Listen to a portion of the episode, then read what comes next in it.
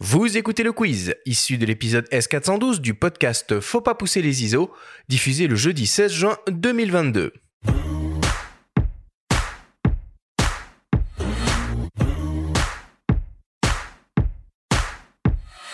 Le principe du quiz est très simple. Nous avons reçu des questions de la part de nos auditeurs qu'ils t'ont posées via notre compte Instagram en lien ou non avec le sujet de cette émission.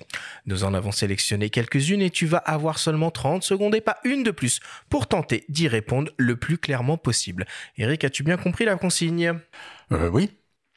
alors c'est parti, première question qui nous vient de Célig. Célig se demande, peut-on déposer un projet photographique et vidéo? Et si oui, quelle est la démarche à suivre? On peut, mais c'est inutile. Parce qu'on est protégé par le droit d'auteur de la divulgation, ça fait partie du droit moral, donc il n'y a pas besoin de faire de dépôt euh, particulier. Si vra- vraiment on peut le faire, il y a euh, la SGDL, je crois, qui a un site qui s'appelle Cléo Plus, qui permet de, dé- de déposer des projets, euh, ce qui permet de prouver l'antériorité. On a parlé des sessions de droit tout à l'heure, c'est applicable à la vidéo aussi. Oui, pareil. Toute œuvre de l'esprit. C'est pas lié à la photo, c'est lié à l'œuvre de l'esprit. Donc, euh, Très clair. Deuxième question qui nous vient d'un dénommé Christian. C'est pas vraiment une question, c'est plutôt une, euh, une réflexion. Mon client me demande une session de droit illimitée. Bon, faut changer de client. Non, non, je plaisante. Euh, c'est simplement parce qu'ils veulent pas être embêtés par euh, le fait de prévenir le photographe à chaque fois, sachant que la session de droit illimité est illicite.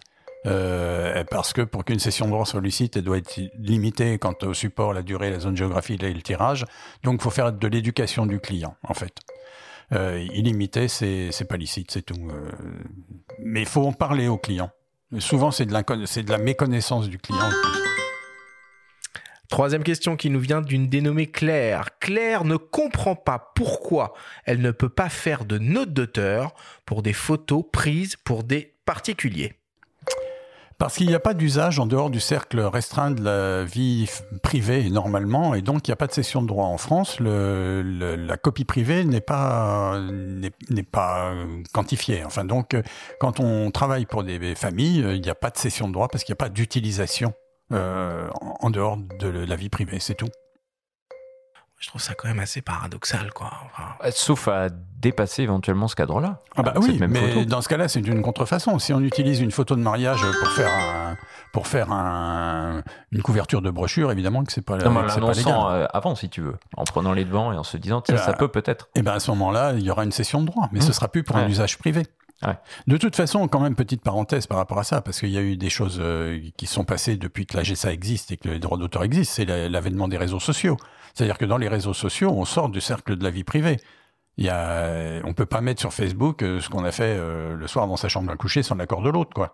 Donc euh, même sans, en, vie de famille, il y a des atteintes à la vie privée régulière. Donc quelque part, je dirais que l'utilisation sur les réseaux sociaux devrait aussi pouvoir générer des droits. Mais c'est un autre débat, ça.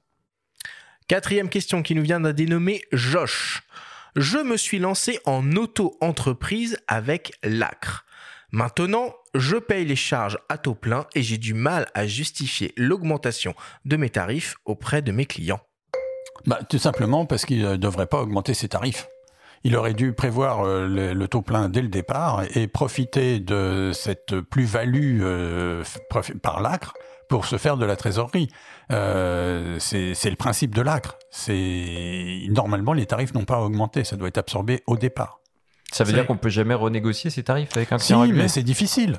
Difficile. Un client qui a l'habitude de te payer, euh, je sais pas, 200 balles, je vois pas pourquoi il paierait 240 simplement parce que tu es à la TVA ou tu as des cotisations sociales. Cinquième question qui nous vient d'une dénommée Marie. J'arrive bientôt au plafond des 70 000 euros de chiffre d'affaires et je ne veux pas changer de statut. Comment faire? Ben, ça dépend si elle est artisan ou auteur. Déjà, si elle est auteur, il n'y a aucun problème. Euh, si elle est artisan, elle sera obligée. Elle va pas arrêter de travailler pour pas dépasser les 70 000.